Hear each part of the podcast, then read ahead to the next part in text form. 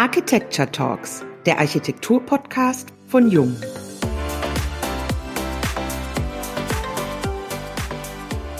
Mehr als Atmosphäre. Bäder und Thermen sind Orte der Entspannung, Erholung und Heilung. Sie setzen eine intensive Beschäftigung mit der emotionalen Wirkung von Räumen voraus. Dies geschieht über Raumdimensionen, Höhe oder Proportion, die Materialität, Verankerung mit dem Ort, aber auch über die funktionale Benennung eines Raumes und damit einer Tätigkeit. Doch die Qualität von Räumen wird von vielen weiteren Faktoren beeinflusst. Was prägt einen Ort kulturell und historisch und welche Vorstellungen und Ziele hat der Auftraggeber? Was ist im Budgetrahmen umsetzbar und wovon profitieren die Nutzer? Dabei müssen ästhetische und funktionale Gesichtspunkte ganzheitlich betrachtet werden. Jede gestalterische Maßnahme beeinflusst zwangsläufig unsere gebaute Umwelt in vielerlei Weise. Welche Stellschrauben sorgsam zu justieren sind, darüber sprechen wir, Diane Slavic und Wiebke Becker, heute mit Andreas Ditschuneit und Ernst Ulrich Thielmanns von 4a Architekten in unserem Podcast. Ich darf das Büro kurz vorstellen. Das Büro 4A Architekten wurde 1990 in Stuttgart gegründet. Mit einem internationalen Team von über 40 Mitarbeitern plant das Büro Sport- und Freizeitbauten, Bildungsstätten und kulturelle Einrichtungen. In Moskau befindet sich die Zweigstelle. Hallo und herzlich willkommen beim heutigen Jung Architecture Talks Podcast. Wir freuen uns sehr, dass ihr heute bei uns seid. Wir freuen uns auch. Ja, hallo. Ja, vielen Dank. Hallo.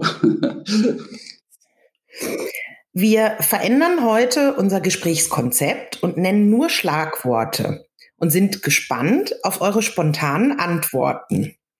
Fangen wir an mit dem Stichwort Atmosphäre gestalten. Atmosphäre gestalten, ja, das ist natürlich ein großes Thema. Vielleicht fange ich einfach mal kurz an. Wie ihr ja schon gesagt habt, das Thema Bäder begleitet uns ja schon eine ganze Zeit. Wir haben irgendwann Ende der 90er Jahre mit diesem Thema angefangen und da ist uns von Projekt zu Projekt eigentlich äh, deutlicher geworden, dass das Thema Atmosphäre, also wie fühle ich mich in einem Bad, ganz wesentlich ist. Und wir haben von Projekt zu Projekt das eigentlich weiterentwickelt, kann man sagen, und legen da wirklich einen großen Fokus drauf. Vielleicht, wenn man mal anfängt, also da gehört schon dazu, wie ist so ein Bad organisiert? Ja, also wie komme ich rein? Kann ich mich orientieren? Brauche ich ein Navi, um da klarzukommen oder große Beschilderung? Oder erschließt sich mir das Gebäude intuitiv, wenn ich in die Eingangshalle komme, dass ich schon einen Blick auf die Badelandschaft habe?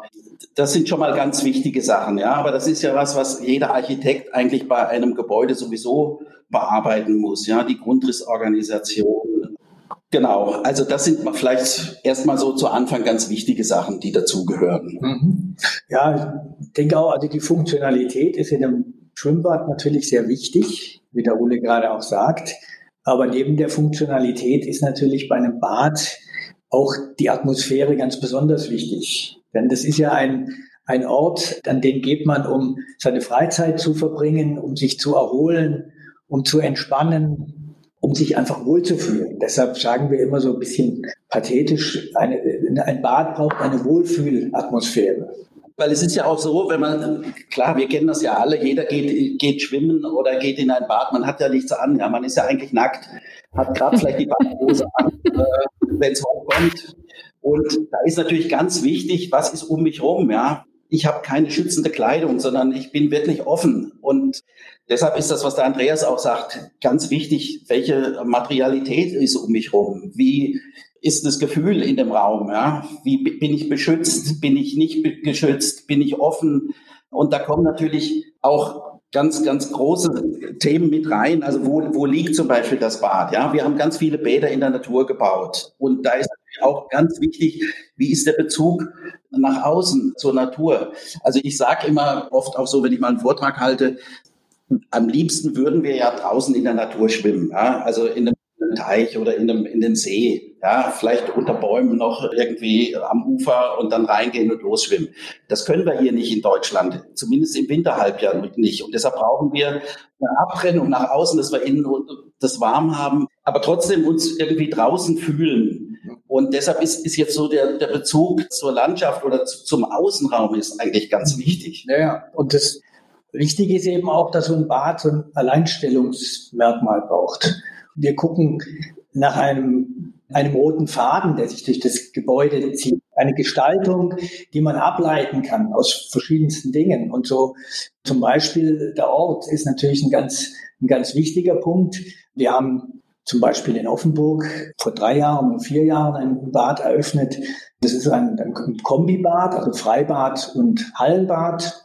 Ein Freizeit- und Familienbad oder Sport- und Familienbad ist eigentlich besser. Das liegt in einem Teil eines Stadtparks, so am Rande des, des Parks, aber ist eigentlich noch in diesen Park eingebettet. Und da war eben die Besonderheit des Grundstückes, waren diese großen alten Bäume. Da stehen riesengroße Platanen, alte, eine ganz große Rotbuche, die auch auf jeden Fall natürlich geschützt werden sollte. Und wir haben das Bad so platziert, dass wir die Bäume eigentlich weitestgehend erhalten konnten. Und wenn man das jetzt heute sieht, das ist so ein toller Ort mit diesen großen Bäumen und dann ist das Bad zum Badegarten hin, zum Freibad hin komplett verglast. Und wenn man jetzt schwimmt, hat man wirklich das Gefühl, man schwimmt im Park, weil die Bäume präsent sind.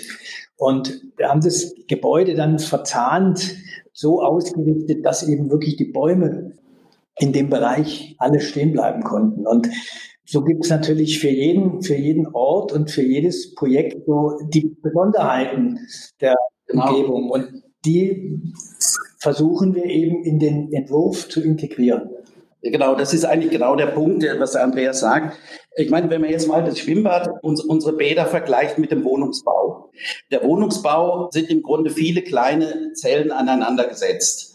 Wir haben beim Schwimmbadbau, bei unseren großen Bädern, die wir bauen, ja offene Räume, die miteinander fließend in Verbindung stehen. Also keine einzelnen Räume hintereinander geschaltet, sondern fließende Räume.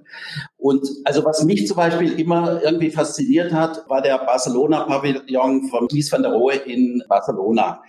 Da ist ja wirklich auf die Spitze getrieben, den Raum aufzulösen. Da weiß man ja nicht mehr, bin ich drin, draußen, wo hört der Raum auf, wo beginnt der Außenraum. Wandscheiben, Decken sind voneinander getrennt. Man sieht von dem einen Raum in Anführungszeichen schon, fließt es in den nächsten rein. Und das sind so Sachen, die wir versuchen auch in unseren Entwürfen mitzuplanen. Also zum Beispiel die Spreewaldtherme im, in Burg. Da haben wir auch lange Wandscheiben in die Landschaft reingezogen, um Höhensprünge aufzunehmen, um Verbindung mit der Landschaft herzustellen, um das Gebäude auf dem Grundstück festzumachen. Und da ist das, was der Andreas eben auch gesagt hat, der architektonische Raum endet nicht an der Glasscheibe, sondern zum Beispiel an dem Vlies mit den Baumbewüchsen. Ja, das ist im Grunde die optische Grenze oder die architektonische Grenze des Raumes und schließt eigentlich den Außenraum mit ein. Und, und die Wandscheiben, die rauslaufen, die unterstützen das Ganze. Und da schließt sich quasi wieder der Kreis, ja. Also, dass wir eigentlich lieber draußen schwimmen wollen und sind aber trotzdem drin und haben das Gefühl, wir, wir sind unter Bäumen. Also das ist in Offenburg super gelungen, das ist im Spreewald gelungen und eben bei unseren anderen Bädern versuchen wir das eben mit einzubeziehen, die wirklich gut in der, in der Natur stehen. Weil bei der, bei der Spreewaldtherme ist natürlich auch so, dass die die Atmosphäre und die Besonderheit des Gebäudes natürlich ähm, auch dadurch ähm, dadurch geschaffen wurde, dass wir eben solche ähm, typischen Dinge, die dort vorkommen, wie dieses Schilf, Genau. Und dann auch in der Therme ist eine, eine Lichtstimmung, die eigentlich dort auch vorherrscht im Spreewald auf diesen, wie heißen diese Kanäle, Fliese, Fliese ja, dieses so ein bisschen rosige, dunkle, grüne und äh, dann gibt es dort, ähm, ja, das mag jetzt vielleicht kitschig klingen, wir haben dort solche Gurkenfässer. ich, die ganze Zeit denke ich an Gurken. Ja, eben die Spreewaldgurke ist ja auch, also, aber das sind solche Elemente, die dort in dem Gebäude vorkommen, die eben dieses Gebäude wirklich mit diesem Ort und dieser Gegend eben eng verbinden und genau. dann die Atmosphäre und die Stimmung schaffen aber dann eben nur in Anlehnung die Sachen so übernommen. Also jetzt nicht, nicht kitschig Gurkenfass da reingestellt, sondern das schon architektonisch überarbeitet. Ja, interpretiert. Davon ja. gehen wir ganz stark aus. Aber jetzt interessiert mich eins ganz besonders. Sag mal, wie häufig geht ihr schwimmen? Oh, ich gehe gar nicht so gerne schwimmen. und meist ist es kalt. Also Nein, wir gehen immer nur schwimmen, wenn eins unserer Bäder eröffnet wird. Ja, genau. Wir dürfen, wir dürfen Probe schwimmen. Dürft ihr dann auch da alleine schwimmen? Das wäre so mein, mein Traum, in so einem Schwimmbad mehr oder weniger alleine sein zu dürfen. Das ist ja großartig. Das ist ja. super. Wir gehen mit dem ganzen Büro. Ja, super. Catering kommen und lassen uns richtig gut gehen. Super. So muss das sein. Sehr schön. Zum, zum Spreewald, also das, was der Andreas sagt, also kleine Details, die man dann eben aus dem Ort entwickelt hat. Zum Beispiel, da stehen die Stützen nicht senkrecht in der Badehalle, sondern die sind so leicht geneigt. Und ich sage immer, die stehen nicht wie die Soldaten an der Front, sondern die stehen wie die Bäume im Wald. Ja, so. Also das sind so kleine Details, die wir dann versuchen. Und die sind natürlich in jedem Bad wieder anders. Und versuchen wir immer aus der Situation zu generieren. Oder wenn man jetzt die Emser Therme sieht, da war ein ganz anderes Gestaltungskonzept. Da haben wir, die Emser Therme liegt an der Lahn und da haben wir gesagt, das Gebäude ist wie Kieselsteine, wie Flusskiesel ans Ufer geschwemmt. Und dann hatten wir plötzlich eine Formensprache, die wir dann designmäßig durchgezogen haben, also bis hin zu Ablagenischen, bis hin zur Beleuchtung, Tischformen und so weiter, die alle dann was miteinander zu tun haben und eigentlich auch dann ein durchgängiges Gestaltungskonzept ergeben. Ne? Oder die Fenster zum Beispiel in der Fassade sind dann eben auch kieselsteinförmig, was total abgespaced aussieht erstmal und auch wie ein Fremdkörper erstmal wirkt in dem Ort. Aber wenn man das Gesamtgebäude sieht und es versteht, dann wird es eigentlich jedem klar, dass das eigentlich richtig ist so. Ja. Jetzt gibt es natürlich neben dem Ort und die Besonderheiten vom Ort auch noch andere Dinge, die so einen Entwurfsprozess ganz entscheidend beeinflussen, gestalten. Das ist jetzt zum Beispiel die Wünsche des Bauherrn. Wir haben einen Bauherrn, für den wir gerade in Lindau eine Therme bauen, direkt am Ufer. Und das war eigentlich ganz interessant. Das, also ein Projekt, was schon sehr, sehr lang läuft, auch sehr zäh war, muss man sagen. Aber das hängt damit zusammen, dass es ein Landschaftsschutzgebiet ist, das Gebäude, und dass ja, da gab es natürlich, waren, waren große Widerstände und auch Klagen. Und also bis das alles durch war, das hat sehr lang gedauert. Es war ein sehr langwieriger Prozess. Und der Bauherr wollte kein Schwimmbad, so ein klassisches Schwimmbad, hat gesagt, nee, ich will nicht so eine Halle, wo die Becken drin sind und ich möchte kleine Bereiche, überschaubare Bereiche, die sehr unterschiedlich sind. Da gibt es zum Beispiel einen Bereich, da gibt es so ein Grottenbecken und so dann gibt es eine Textilsauna, dann wollte ein Thermalbecken haben mit, mit einer Bar, wo man im Wasser sitzt und Getränke zu sich nehmen kann. Auch was, was wir das erste Mal machen oder ich weiß ja. nicht, ob man sagt machen müssen, weil es ist uns etwas schwer gefallen. Aber also der hat eine Vielzahl von Ideen gehabt und wollte ein Gebäude, was eben eher kleinteilig ist und viele kleinere Bereiche hat mit besonderen Attraktionen, besonderen Dingen und eben nicht das Schwimmbad, wie man es kennt, der große Raum mit, mit den Becken. Und daraus hat sich natürlich dann eben ein Gebäude entwickelt, was denke ich mal, so von den Bädern, die wir bisher gemacht haben, auch ein besonderes ist, also sich schon auch unterscheidet von den anderen. Das ist jetzt zum Beispiel ein zweigeschossiges Gebäude, also komplett zweigeschossig. Zweigeschossig sind die Schwimmbäder ja oft, dass man den Umkleidebereich über zwei Geschosse hat oder es gibt Liegegalerien oder so etwas. Dieses Gebäude ist also tatsächlich zweigeschossig. Da sind unten die Becken und oben die Umkleiden und Fitnessbereich und Restaurant und Sauna. Und dadurch ist auch ein, ein ganz interessantes Gebäude entstanden, was so direkt am, am Ufer liegt, wie solche großen Schollen, die übereinander liegen. Aber auch da natürlich ein Ort, der nach einem besonders sensiblen Entwurf eigentlich verlangt, weil das ist wirklich direkt am Ufer und das Gebäude ist immerhin 140 Meter lang, 140 Meter breit an der Uferfront. Und so haben wir geguckt, wie kann man das Gebäude machen, dass es möglichst nicht wie eine Barriere wirkt und den Eichenhain, der dahinter liegt, abriegelt und haben dann sehr lange versucht und, und probiert, mehrere Entwürfe gemacht, wieder verworfen und ja, letzten Endes ist eigentlich was rausgekommen, was doch erstaunlich zurückhaltend, trotz dieser, dieser Größe, dieser Masse, erstaunlich zurückhaltend dort am Ufer liegt. Also der Bauherr ist, ist eben auch eine wichtige Komponente. Ne? Und manchmal ist es gerade wie, wie bei dem Lindauer Projekt, wenn er uns stark fordert, was uns dann zuerst meist gar nicht so gut gefällt. Aber man, man muss schon sagen, der Bauherr fordert uns und am Ende ist es meistens ein Gewinn auch für das Projekt, ja, weil was dann rauskommt, als wenn wir nur alleine gelassen worden wären. Also das Schwierigste sind ja oft Projekte, wo man einen anonymen Bauherrn hat. Das sind die öffentlichen Projekte meist, wo es Gremien gibt, wo es Gemeinderäte gibt, die über irgendwas bestimmen und da kommen Entscheidungen zustande, die völlig unpersönlich sind. Also mir sind eigentlich Bauherren lieber jetzt wie in Lindau, die man auch mal am Ärmel packen kann und mal schütteln kann und wo man direkten Kontakt hat, ja. Diese wachsweiche Watte Gremien, wo du reinhaust und da ist kein Widerstand oder kommt irgendwas raus, wo du nicht mit rechnest. Das ist eigentlich viel schwieriger für uns. Ne? Mhm. so schön, wie ihr erzählt. Großartig. Stichwort Geschichte oder besser Schichten abtragen. Geschichte, ja, das ist auch ein großes Thema. Das ist natürlich auch unterschiedlich bei den Projekten. Manche Projekte haben eine Geschichte, manche haben keine Geschichte. Bei manchen Projekten muss man eine Geschichte erfinden. Das habt ihr uns gerade schon erläutert, wie schön ihr das macht. Fangen wir mal an mit einem, mit einem ganz einfachen Beispiel. Wir haben auf der Schwäbischen Alb ein kleines Bad saniert, was eine Geschichte hatte. Es war nämlich da über viele Jahre, 30, 40 Jahre. Und das Interessante war, dass dieses Gebäude eigentlich von seiner Gebäudestruktur noch komplett in Ordnung war. Also das kann man eigentlich funktional gar nicht viel besser machen. Es war technisch nicht mehr in Ordnung und die ganzen Materialien waren in die Jahre gekommen. Und wir mussten das auf den Rohbau zurückbauen, haben es mit unseren neuen Materialien wieder frisch gemacht und das steht da wie eine Eins und da ist schon interessant, wenn man diese Geschichte nicht vergisst, sondern wenn man sie mit einbezieht und kann da auch wirklich einen, einen Gewinn für die Zukunft draus generieren. Und man muss dafür auch nicht vergessen, dass die Menschen, die dieses Bad kannten und da reingegangen sind, natürlich dann auch eine ganz andere Verbindung zu diesem Bad haben. Und dann gibt es natürlich ein weiteres Projekt, Andreas, ne, Bad Berg. Bad Berg, ja, hier in Stuttgart, was jetzt auch nach vier Jahren Bauzeit fertig geworden ist.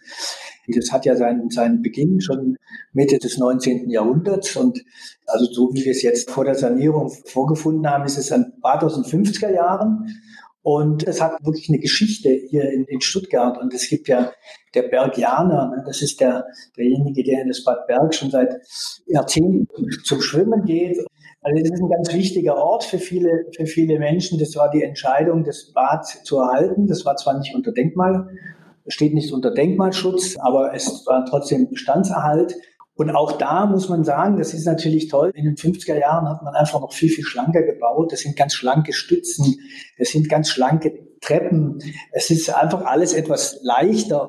Und das zu erhalten oder der Versuch, das zu erhalten, war natürlich schon auch eine Herausforderung für uns. Aber insgesamt muss man sagen, wenn man das jetzt abgerissen hätte und dort komplett neu gebaut, dann wäre dem Ort wahrscheinlich wirklich etwas verloren gegangen, was man ihm nicht so hätte wiedergeben können. Und auch das Tolle da, das, das riesengroße Becken, was eigentlich im Park liegt. Und durch die Neugestaltung jetzt, das Becken wurde zwar neu, neu errichtet, aber es ist im Prinzip genau das gleiche Becken wieder in den Ausmaßen und in der Form. Und wenn man jetzt die Anlage so anschaut, sieht man eigentlich, wie toll der Park drumherum ist. Mhm. Ja, auch da, also man guckt dann so rein in diese grünen, in diese Hügel und die Bäume sind da so präsent jetzt und das, also es ist schon ein ganz toller Ort und da sieht man auch, dass es schon wirklich richtig ist, solche Orte auch zu erhalten und durch die Sanierung vielleicht sogar das Besondere noch genau. mal ein bisschen zu unterstützen oder das, was vielleicht auch mit den Jahren verloren gegangen ist, denn auch dort wurde in den 70er Jahren nochmal angebaut und dass das, was in den, mit den Jahren verloren gegangen ist, wieder ja, ich sag mal, zu reparieren. Ja, das Problem bei, bei diesen Projekten ist ja meist, dass es ja, also gerade in diesem Projekt diese Bergianer gibt, die natürlich alles nach dem beurteilen, was vorher da war. Und das sind oft natürlich Leute höheren Alters, die äh, natürlich unheimlich Angst haben, dass jetzt irgendwas verloren geht, was vorher da war. Also ich kann mich erinnern, vor dem Umbau, da gab es so Schmuddelecken, wo irgendwie ging man drei Stufen hoch, zwei wieder runter in irgendwelche Räume rein und da saßen dann drei ältere Herren und haben Skat gekloppt. Das sind natürlich unmögliche Situationen, ja, hygienisch und was weiß ich und barrieretechnisch. Das mussten wir natürlich alles in Ordnung bringen. Und diese, diese alte Klientel hatte natürlich eine irre Angst, dass das alles irgendwie verloren geht. Ja, wenn ihr den Skatraum auch wegnehmt, das finde ich nicht gut, ist doch klar. Ja, ja, genau.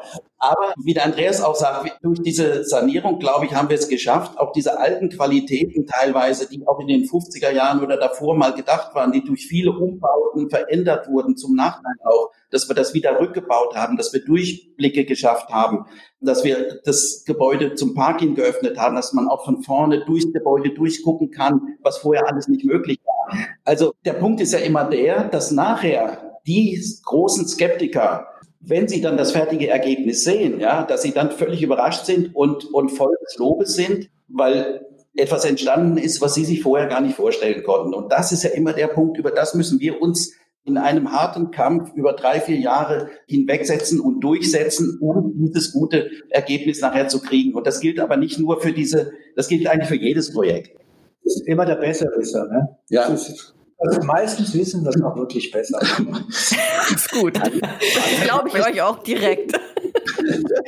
Ja, das war tatsächlich, Wiebke, du kannst es gar nicht wissen, aber das Bad Berg ist ein sehr gesellschaftliches, politisch relevantes Thema in Stuttgart. Wir sind jetzt über die Geschichte auf das Bad Berg zu sprechen gekommen und jetzt würde ich gerne weiterleiten zu einem anderen Begriff, nämlich der Badekultur. Die Badekultur, jetzt meint ihr so auch im Vergleich, wie die sich so entwickelt hat, geschichtlich oder wie sie sich entwickelt hat, wie unterschiedlich sie sich gestaltet auch. Ihr habt ja schon sehr viele verschiedene Bäder gestalten dürfen in unterschiedlichsten Regionen. Wir haben es jetzt von Stuttgart, vom Bad Berg gehört. Da wird auch gerne mal Skat gespielt in den Räumlichkeiten. Was passiert an anderen Orten? Es gibt ja ganz unterschiedliche Bäder. Es gibt ja Sportbäder, es gibt Freibäder, es gibt Thermalbäder, es gibt, Spaßbäder, genau. Familienbäder. Es gibt natürlich alles. Und was man schon feststellen kann, dass das Thema ah, das ist so abgedroschen Wellness, aber dass dieses Thema sich wohlfühlen, erholen, dass man mal auch wirklich einen ganzen Tag in ein Bad geht, das ist natürlich immer stärker geworden. Ne? Das gab es vor vielen Jahren nicht. Also früher war es das reine Sportschwimmen und dieses freizeitliche Schwimmen in Richtung Erholung, das hat natürlich immer mehr an Gewicht gewonnen. Und die Gesellschaft hat sich verändert und somit auch die Bedürfnisse an die Freizeit ja, und die Bedürfnisse, die ähm, die Menschen an Schwimmbäder stellen. Das hat sich in den letzten 20 oder 30 Jahren schon sehr verändert. Wenn man sieht, diese Schwimmbäder aus, ja. den, aus den 60er Jahren und 70er Jahren, das waren weiß gekachtelte Schwimmhallen. Da stand einfach mal der Sport, das Schwimmen lernen und der Sport im Vordergrund. Trillerpfeife am Beckenrand. Ja, das weiß mit Trillerpfeife. Und das hat sich total verändert. Ja, und das ist heute. Und man muss natürlich auch sagen, in Deutschland leben wir ja da auf einem sehr hohen Niveau, was das ganze Thema Baden und, und Schwimmbäder angeht. Ja, gut, Schweiz, Österreich ist vielleicht noch ähnlich, aber dann hört es schon auf. Ja, und dieses Thema Wohlfühlen, Wellness ist eigentlich im Ausland eher in den Hotels angesiedelt und nicht in öffentlichen Bädern. Also in den USA zum Beispiel gibt es das überhaupt nicht, ja, diese Art von Wellnessbädern. Und das ist schon was speziell Deutsches, dass wir so Thermalbäder in dem Sinne so öffentlich haben. Und auch wenn man überhaupt mal die, die Bäderdichte anschaut, also die ist ja in Deutschland wirklich sehr, sehr hoch. Das ist in keinem anderen Land so dicht wie, wie in Deutschland. Das kommt auch aus der Geschichte, dass man früher zur Leibesertüchtigung halt irgendwann mal Anfang der 1900er Jahre das so organisiert hat. Und davon leben wir natürlich heute noch. Ne? Ja, schon, aber auf der anderen Seite, du sagst, wir haben eine wahnsinnig hohe Bäderdichte, das ist schon richtig. Es gibt ganz viele Thermalbäder und Spaßbäder. Aber man hört ja auf der anderen Seite, dass es einen totalen Mangel gibt an Schulschwimmbädern. Ja? Keine Schwimmbädern, wo die Kinder das Schwimmen lernen. Viele Gemeinden haben gar keine Bäder mehr, die haben dann Kooperationen mit der Nachbargemeinde. Das heißt aber, die Kinder müssen in den Bus steigen und fahren erst mal 20 Minuten und da wird ja auch Alarm geschlagen von Schwimmverbänden. Und ja, aber das ist nicht viel.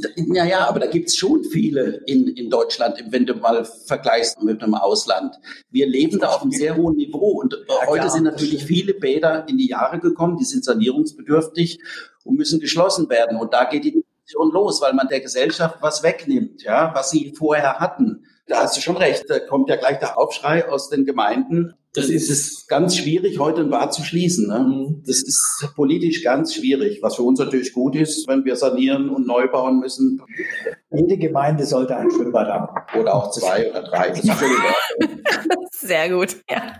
Ihr habt jetzt schon uns viele inspirierende Dinge geschildert zu den ganz, ganz unterschiedlichsten Projekten. Aber ein Stichwort haben wir jetzt noch Prozesse. Prozesse. Planungsprozesse. Ja, keine gerichtlichen. Der Planungsprozess ist natürlich ein wahnsinniges Ding geworden mittlerweile. Also da gibt es ja auch Unterschiede zwischen zum Beispiel öffentlich und privat. Privat sind diese Prozesse sehr direkt, sehr persönlich, mit schnellen Entscheidungen, mit relativ kurzen Fristen. Im öffentlichen ist genau das Gegenteil. Lange Prozesse, lange Zeit, bis Entscheidungen gefällt werden, viele Untersuchungen, um Entscheidungsvorlagen zu generieren. Und das wird zunehmend schwieriger. Also die öffentliche Hand ist, ich würde fast sagen, ist fast nicht mehr in der Lage zu bauen, weil es so viel Unsicherheiten gibt, so viel verschiedene Meinungen, so viel Diskussionen. Also wir haben da ein neues Projekt in Schwabach. Da gab es einen Bebauungsplan, der von der Gemeinde verabschiedet wurde. Da standen vier große Bäume. Da wurde vor Jahren schon festgelegt, die Bäume müssen weg. So, jetzt haben wir an der Stelle einen Entwurf gemacht, genau da, wo das Baufeld war. Die vier Bäume müssen weg. Der Entwurf ist fertig. Jetzt geht die Diskussion los, ob diese Bäume weg dürfen. Planungsstopp. Jetzt wird diskutiert, ein Vierteljahr, dann wird irgendwas entschieden. Vielleicht geht's weiter, vielleicht muss das Gebäude an eine andere Position. Also diese Diskussionen, die, die nehmen zu und die werden wirklich schwierig. Ja, wir haben vor zwei Jahren ein großes Schwimmbad geplant in Bonn mit Fokus auf Sport, aber ein, ein sehr großes Bad. Sehr großes Bad, ja.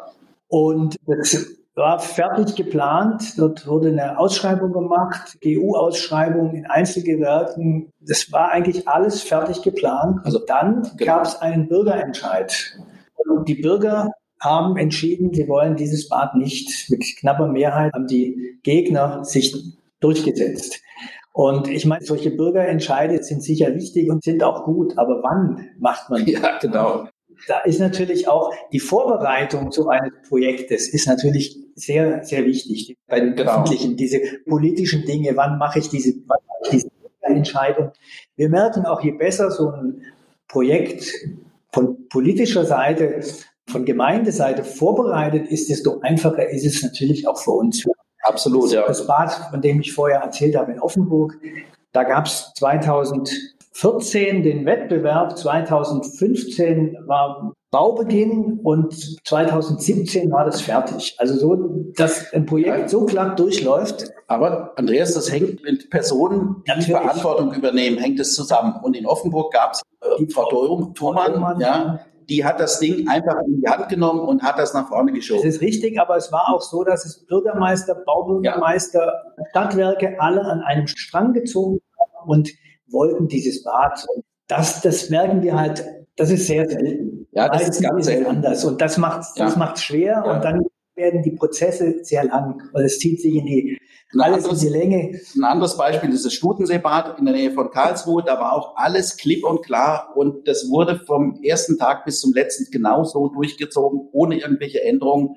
Mit dem Erfolg, dass es wirklich ein tolles Bad geworden ist, was in, im Kostenrahmen war und im Zeitplan umgesetzt wurde. Und wenn das nicht so läuft, dann explodieren die Kosten und Termine werden nicht gehalten. Das ist so. Gehen wir mal zu einem ganz anderen Stichwort. Sinn und Unsinn. Also, ich sage mal, alles, was wir machen, macht Sinn. also, ein Gebäude muss nicht nur gute Architektur sein oder, oder gut Design sein, sagen wir mal so. Ein Gebäude muss in sich komplett stimmig sein. Also funktional muss es perfekt organisiert sein. Aus der Funktion muss sich eine Gestaltung ergeben und umgekehrt die Gestaltung, die wir dann über das Bad legen, muss mit der Funktion abgestimmt sein. Also es muss wirklich ein sinnvolles Ganzes ergeben. Ich würde nochmal vielleicht von der anderen Seite sehen, Sinn und Unsinn, was die Technik betrifft. Also klar, das wird alles immer, immer technischer und auch vor dem Hintergrund Energie zu sparen, natürlich wahnsinnig wichtig dass die Gebäude immer technischer werden und ausgereifter werden. Aber dort in dem Thema, finde ich, gibt es auch viel unsinnige Dinge. Denn ja, wenn man, man verbaut Baustoffe, die bei der Herstellung sehr viel Energie verbrauchen und sehr viel CO2 freisetzen. Und ich die nachher aufs Gebäude, damit ich Energie spare und geringeren CO2-Ausschuss habe, ist nicht immer sinnvoll. Also auch da ist es die Stellschrauben, man muss das schon fein justieren und genau gucken, was macht man. Wir sind jetzt natürlich, also bei anderen Gebäudetypen, jetzt Wohnungsbau, Verwaltungsbau, ist das sicherlich einfacher. Die Bäder sind natürlich erstmal sowieso einfach schon mal Energiefresser. Ja, solche, wenn man so ein Außenbecken hat, ist klar, das ist beheizt, das verbraucht unglaublich viel Energie. Da kann man jetzt mit dem Gebäude, mit der Baukonstruktion nur beschränkt was tun. Da ist eher die Innovation in der Technik das Wichtige, also mit energiesparenden Pumpen und Wärmerückgewinnung. Und das wird ja auch, da passiert auch immer mehr. Das wird ja auch alles berücksichtigt in den Bädern. Aber wir haben auch schon mal diese Anfragen gehabt, ein, ein Passivhaus, Schwimmbad. Dann macht man ein Außenbecken oder vielleicht noch einen Ausschwimmkanal. Das wäre so, wie wenn ich mein Haus mit 30 Zentimeter Wärmedämmung versehe und die, und die beste Heizung reinmache und dann mache ich die Fenster auf. Oder ich stelle den Heizkörper in den Garten. das könnte unsinnig sein, ja. Da finde ich, da müssen wir die Architekten genau hinschauen.